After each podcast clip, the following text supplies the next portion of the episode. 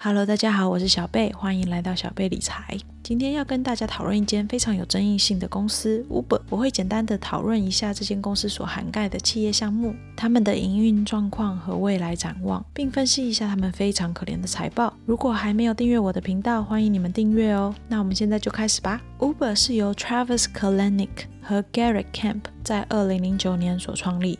传说是因为在二零零八年十二月，他们俩一起走在寒冷的路上，却叫不到车子，于是他们决定开发一个软体平台，让大家可以按个键就叫到车。当然，在这之前，他们都已经有创业经验，并成功的卖出自己的公司。加上 Travis 有惊人的销售能力，所以收集到非常多的资金来投资他们。资金的来源主要包括 Google 的母公司 Alphabet、日本软银、沙地阿拉伯和 Benchmark Capital。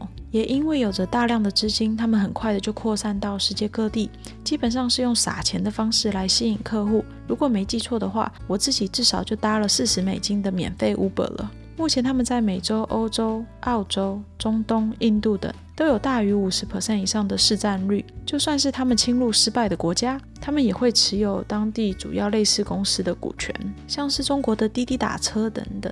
也就是说，他们在租车共乘上有绝对的市占率优势。除了这个众所皆知的平台之外，他们还另外推出了至少五个平台。首先就是他们的送餐服务平台了，Uber E 是二零一四年才开始，比其他的送餐服务像是 Grubhub 或 Postmate 都晚，所以目前它在美国的市占率上并没有绝对的优势，尤其是在收购 Grubhub 失败之后。不过最近也有传闻说他要收购 Postmate，会不会成功就不知道了。同样的。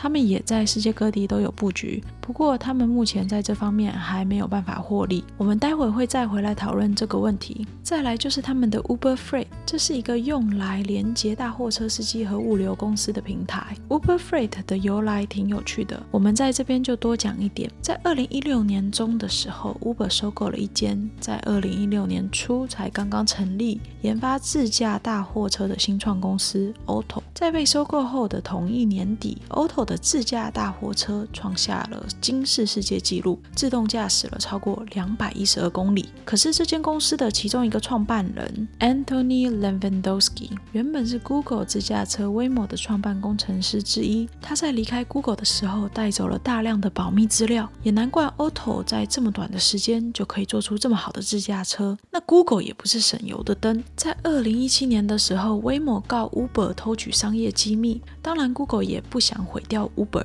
毕竟它也有将近五 percent 左右的 Uber 股权，所以他们在二零一八年的时候庭外和解。Uber 除了答应不用 Waymo 的技术之外，还给了 Waymo 零点三四 percent 的股权。某种程度上，这整件事也会影响到 Uber 自驾车的未来发展。所以，据我所知，他们的大货车目前都还是需要人驾驶的哦。那我们再来讲它的另一个平台，就是它即将消失的脚踏车租借平台了。基本上，它在二零一八年花了将近两亿美元收购的 Jump，今年已经用投资八千五百万的方式送给了 Line，那是另一个主打电动滑板车的新创公司，在二零一七年所成立的。不过，当然他们也有拿到一些 Line 的股权，也有传闻说他们会在二零二二、二三年收购 Line，我在这里就不多讲了。接下来就是 Uber Work。基本上这是一个让人找临时工作、让临时工作找人的平台，在二零一九年才刚开始在几个城市试用。为了更了解这个平台，顺便看看用这个平台可以找到哪些工作，我决定下载这个 APP。但是就当我打算要注册的时候，发现这个平台已经不接受新的用户了，而且好像会在六月二十九号结束。这样看来，他们目前已经开始在结束一些还在初期发展的平台，像是 Uber Work，以节省开销。我个人觉得，以目前的情形。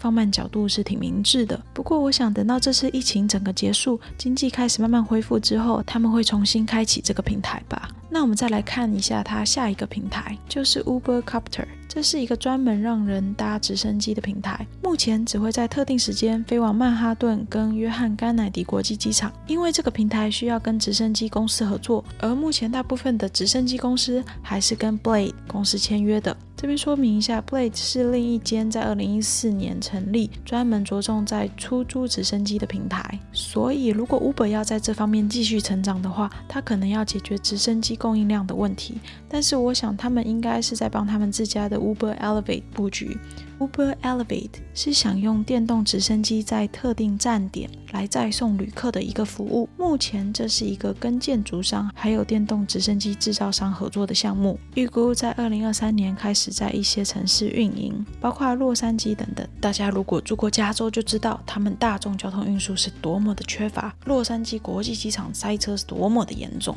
我曾经有一次三十分钟的车程，坐了快要四个小时，对于我这个会晕车的人来说，真是折磨啊！所以，我个人还是蛮喜欢这个运输直升机的想法和 Elon Musk 的 Boring Company，希望可以改善一下这个交通问题啊。不过早期会需要很大量的投资吧。好了，这些大概就是 Uber 目前在做，还有未来想发展的平台，看起来都挺好的啊，又有未来性。所以问题出在哪里呢？主要的问题出在于他们一次想做太多，导致有惊人的烧钱能力和糟糕的获利能力。那我们来看一下他们的财报。他们在二零一五、一六、一七年总营业额都有将近一倍的成长，但是到了二零一九年，大约只剩二十五 percent 左右的成长，所以其实成长已经没有很快速了。如果看一下今年 Q one 的营业额和目前美国整体情况，应该可以猜到今年不负成长就偷笑了。成长趋缓是一个问题题，另一个问题就是他们超庞大的运营开销。大家可以看到，其实从二零一七到二零一八年，他们整体营运状况看起来是有比较好，至少赔的钱。变少了，但是看到二零一九年烧了多这么多钱，真的是会吓死的。好啦，其实没有这么可怕。二零一九年账面上花了这么多钱的主要原因，是因为他们在 IPO 的时候发了等值于三十九亿美元的股票给员工，还有大约两千九百八十万美元给司机们，所以这是一次性的花费。但是就算扣掉这些钱之后，他们的表现还是挺烂的。那他们都把钱花在哪里呢？扣掉必要开销，像是保险费、信用卡手续费等等。他们的毛利率也有快到五十 percent，虽然不能跟很多的网络平台公司比，但是也不是太差，至少比 Lyft 好一点。Lyft 的毛利率只有四十 percent 左右，可是它有很高的营业开销，包括广告费啊、研发费啊。虽然他们花了这么多钱做广告，不过这两年 Uber 在美国的市占率有下降，而 Lyft 则有渐渐追上的现象。我自己也都改用 Lyft。而且他们还有这么多其他的平台要打出知名度、抢市占率，所以这个广告费可能一时也是没有办法锐减。那研发费呢？一个在成长的公司，这个可不能少啊！我猜这些费用在他们裁员之后可能会多少减低一点，但是短期内要转亏为盈。应该没有那么容易。如果我们仔细看一下，可以发现，他们目前能赚钱的部门只有 Uber Ride 而已，也就是 Uber 起家的搭车共乘服务平台。但是其实这两年的 Uber Ride 成长十分有限，今年 Q1 总营业额成长只有两 percent，而且我基本上可以保证，今年 Q2 和 Q3 会是负成长的。他们自己都说，在今年四月的工程量降低了八十 percent 左右。毕竟在美国，去公司上班的人变少了，出外开会。的人也变少了，社交活动在某种程度上也变少了，这些都会影响 Uber Ride 的使用量。那 Uber Eat 呢？在前两年都有不错的成长，今年 Q1 也有五十三 percent 的成长。而且我相信它会在 Q2 和 Q3 继续往上成长，因为会有很多人不敢出门又想吃外卖。问题是出在于 Uber Ride 是可以获利的，而 Uber Eat 目前是在赔钱，也就是说可能吃越多赔越多啦。那他们 Uber Eat 到底有没有办法赚钱呢？据我所知，他们是这样说收费的：通常每一笔单他们会跟餐厅收三十 percent 的费用，而且一刚开始签约的时候，餐厅还得付他们三百五十美元的启动费。在叫餐使用者方面，每一笔单 Uber Eat 会收十五 percent 的服务费，还会收零到五点九九美元的运送费。如果买太少了，还要付两美元的小饼单费。所以，就算扣掉两 percent 左右的信用卡费，还有时不时给使用者的优惠方案，以及送货员三块四毛九美元左右的送餐费用等等，他们只是提供平台，不包含实体物资的开销，譬如食物费、汽车保养折旧、加油费等等。如果能够扩大市占率，有更多的人使用 Uber E 这个平台，应该是可以赚到钱的。所以我认为 Uber Eat 迟早会开始获利的。而且他们在 Q1 报告中有说，他们将会停止一些以中东地区为主的 Uber Eat，那些地区占差不多一 percent 的营业额，却是占了四 percent 的 EBITDA 损失。我个人认为，以他们目前的状况，把这一区停下来是明智的选择。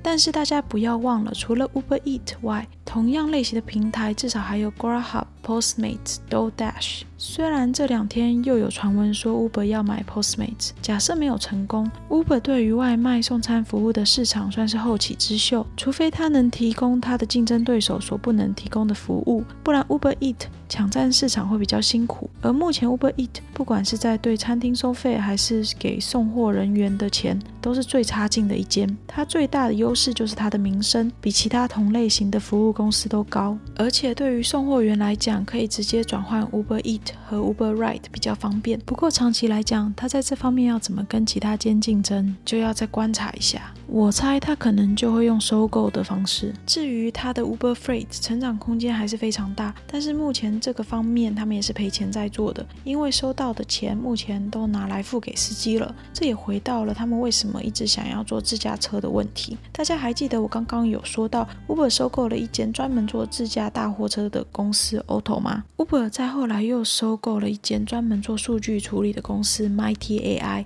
并且成立了 Uber ATG 部门 Uber。Advanced Technologies Group 主要是研发自驾车。他们在被禁止使用 Waymo 的技术之后，自驾车进度远远落后其他大厂。大家还记得他的自驾车在2018年出了意外，有人不幸被撞到前抢救不治吗？所以我并不觉得在短期内他们可以发展出有竞争力的自驾车，并且自驾车整个技术还未成熟。在这篇2020年 i 区破译的报道指出，目前自驾车的安全度还是比人为驾驶的低，像是 Tesla 还有 Uber 都出过意外，造成路人亡故。不过值得一提的是，Uber Ride 的竞争对手 Lyft。在二零一八年开始跟 Optive 合作，在 Las Vegas 已经开始无人驾驶的出租车服务，目前已经承载超过十万次，效果还是蛮好的。所以总而言之，Uber 在自驾车方面并没有很卓越的表现。在今年裁掉的六千七百个人里面，也有一部分是从 Uber 研发部裁掉的。现在把研发人员裁掉之后，要再找回来都会有点困难。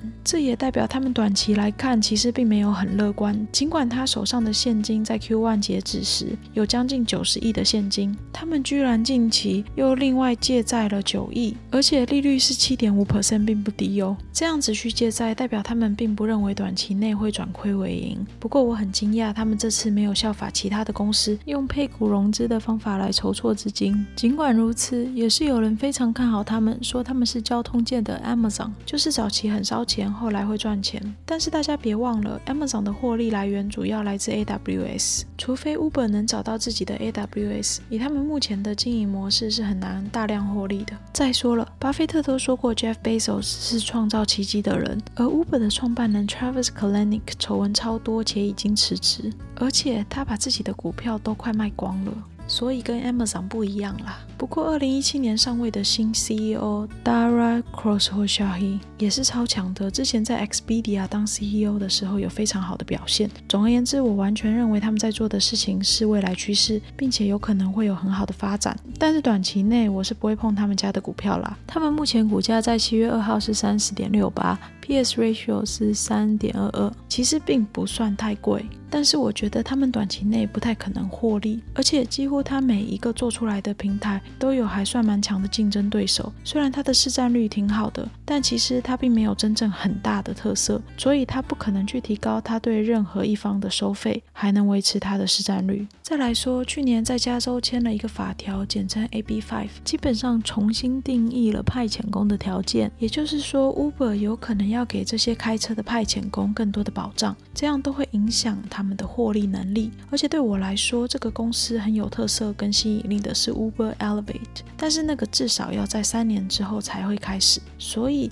在这么长的开发过程中，再加上现在这个疫情，变数还是太大了。另外，Tesla 的 Elon Musk 也是有在研发自驾车，想要抢 Uber 和 Lyft 的生意。虽然在短期内我觉得 Tesla 做不到，但是长期来看也并非不可能。总而言之，我不会想在这段时间去持有 Uber 的股票。但是如果它哪一天股票跌到了我觉得夸张的地步，或是有大于八十 percent 以上的卖空比例，也许我会减几股放在那里啦。不知道大家喜不喜欢这间公司呢？欢迎大家在下面留言讨论哦。喜欢我的影片，欢迎订阅、分享和按赞，开启小铃铛。我们下次再见喽。